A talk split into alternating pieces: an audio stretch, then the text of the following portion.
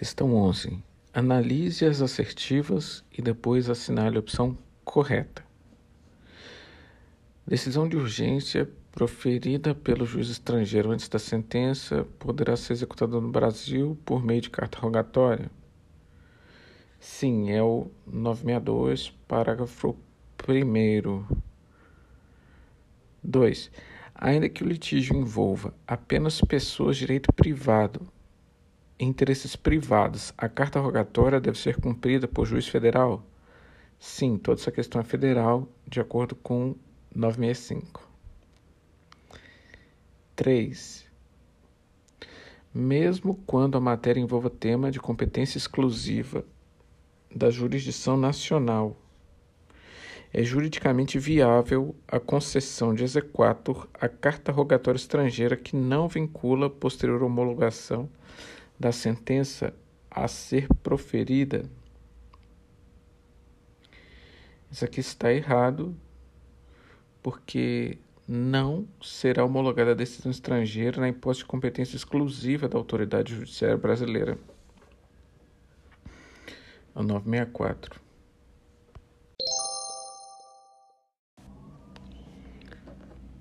Questão 12. Nos termos do 1015, cabe agravo de instrumento contra decisões interlocutórias que versarem sobre. Essa resposta ela tem que estar dentro dos incisos do 1015, mais uma questão sobre agravo de instrumento. E o que a gente deve procurar aqui é, é dentro da lista do, do 1015 o gabarito, que o gabarito é a letra D, o mérito do processo.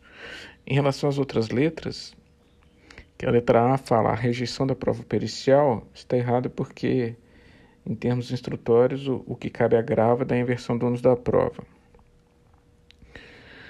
Letra B, o acolhimento do pedido do benefício de justiça gratuita, não, seria a rejeição. O aditamento da petição inicial também não cabe, e por fim, a inclusão de litisconsorte também não, pois seria a exclusão. Então, gabarito letra D.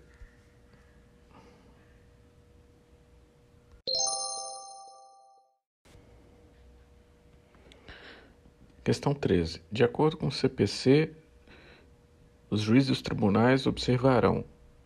Aí o, o, que a, a, o que consta da questão basicamente é, o, é a transcrição do artigo 927. E aí ele diz: as decisões do STF em controle concentrado de constitucionalidade, os enunciados de súmula vinculante, os acordos em incidente de assunção de competência, de resolução de demandas repetitivas em julgamento de recurso extraordinário, especial repetitivo. Até aí tá só a cópia, mas aí na, na 4 diz assim: os enunciados das súmulas do Supremo em matéria infra. Aqui que está o erro. Então, se você for olhar as alternativas, você vai ver que só a 4 é que está errada.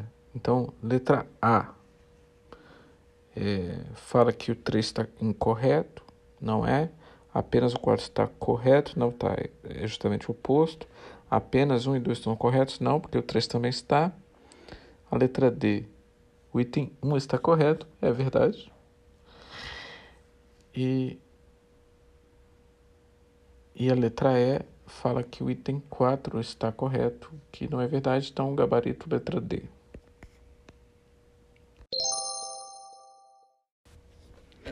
Questão 14 se a parte desiste do recurso que interpôs contra a sentença que julgou o mérito. É, essa, esse tema está no 998.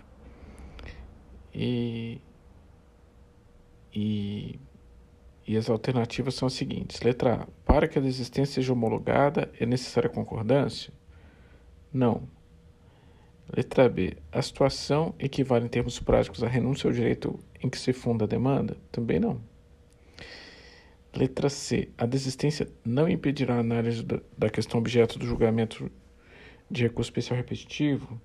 É o que está no parágrafo único do 998 para impedir que, no caso de repetitivo, o julgamento seja prejudicado. E, por fim, a letra D diz: fica prejudicado o julgamento do mérito da causa. Quer dizer, todas são alternativas que ignoram o conceito que está por detrás da, da desistência do recurso, que é a manutenção da decisão recorrida. Então é, é, é isso que acontece. Se uma pessoa é, desiste do recurso, permanece a decisão recorrida. Então não, não tem nenhuma renúncia, nenhuma relação de prejudicialidade. É, é simples assim. Então, é, gabarito letra C. Questão 15. Do julgamento dos, recursos extraordinários e repetitivos disposto no capítulo tal, é correto afirmar. O que essa questão faz, apesar do tamanho, não é nada demais, é apenas replicar o 1036 e os seus parágrafos. Quais são os erros? A letra A fala que o interessado pode requerer ao presidente ou vice-presidente do STF que exclua da decisão de sobrestamento inadmite recurso especial extraordinário que tenha sido interposto intempestivamente.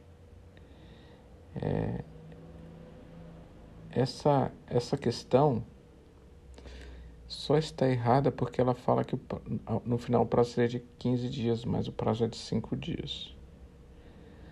Letra B. Sempre que houver multiplicidade de recursos extraordinários ou especiais com fundamento idêntico à questão de direito, haverá afetação para julgamento de acordo com as disposições da subseção, regulamentado pela lei, que é o CPC, observando o disposto o regimento interno. É... Essa parte ela está prevista no, no 1036, caput. Letra C. A escolha feita pelo presidente ou vice-presidente do Tribunal de Justiça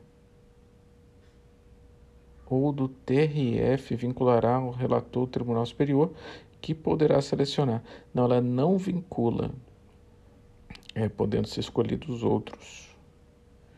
E letra D, que é muito assim, sem sentido, fala que o presidente ou vice-presidente do TJ, presidente de Câmara Específica do mesmo tribunal, Tribunal Regional Federal, Tribunal Eleitoral e Justiça Desportiva não tem nada a ver, é TJ e TRF.